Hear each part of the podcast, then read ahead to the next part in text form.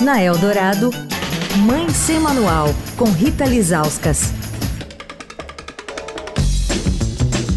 Oi, gente, Mãe Sem Manual encerrando a semana que passamos falando da vacinação contra a dengue. Esse imunizante chegou ao Brasil ano passado, é aprovado para prevenção da doença na faixa etária de 4 a 60 anos de idade.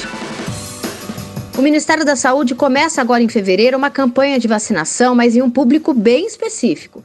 Crianças de 10 a 14 anos em apenas algumas cidades do país. São Paulo ainda não vai se vacinar, mas o Rio de Janeiro sim.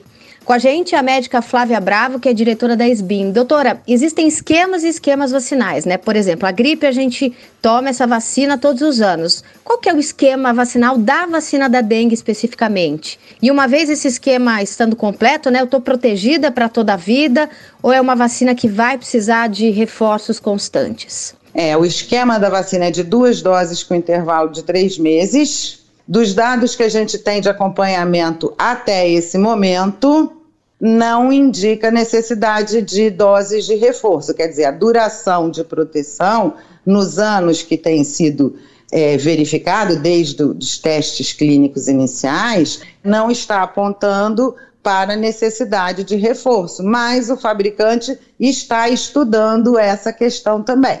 Então, hoje, não há recomendação.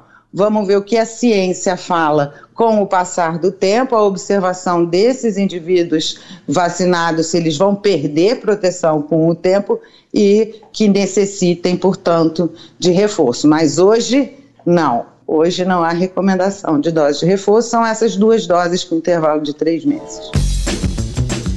Quer falar com a coluna? Escreve para mãe sem manual, arroba estadão.com. Rita Lizauskas para Rádio Dourado, a rádio dos melhores ouvintes. Você ouviu Mãe Sem Manual, com Rita Lizauskas.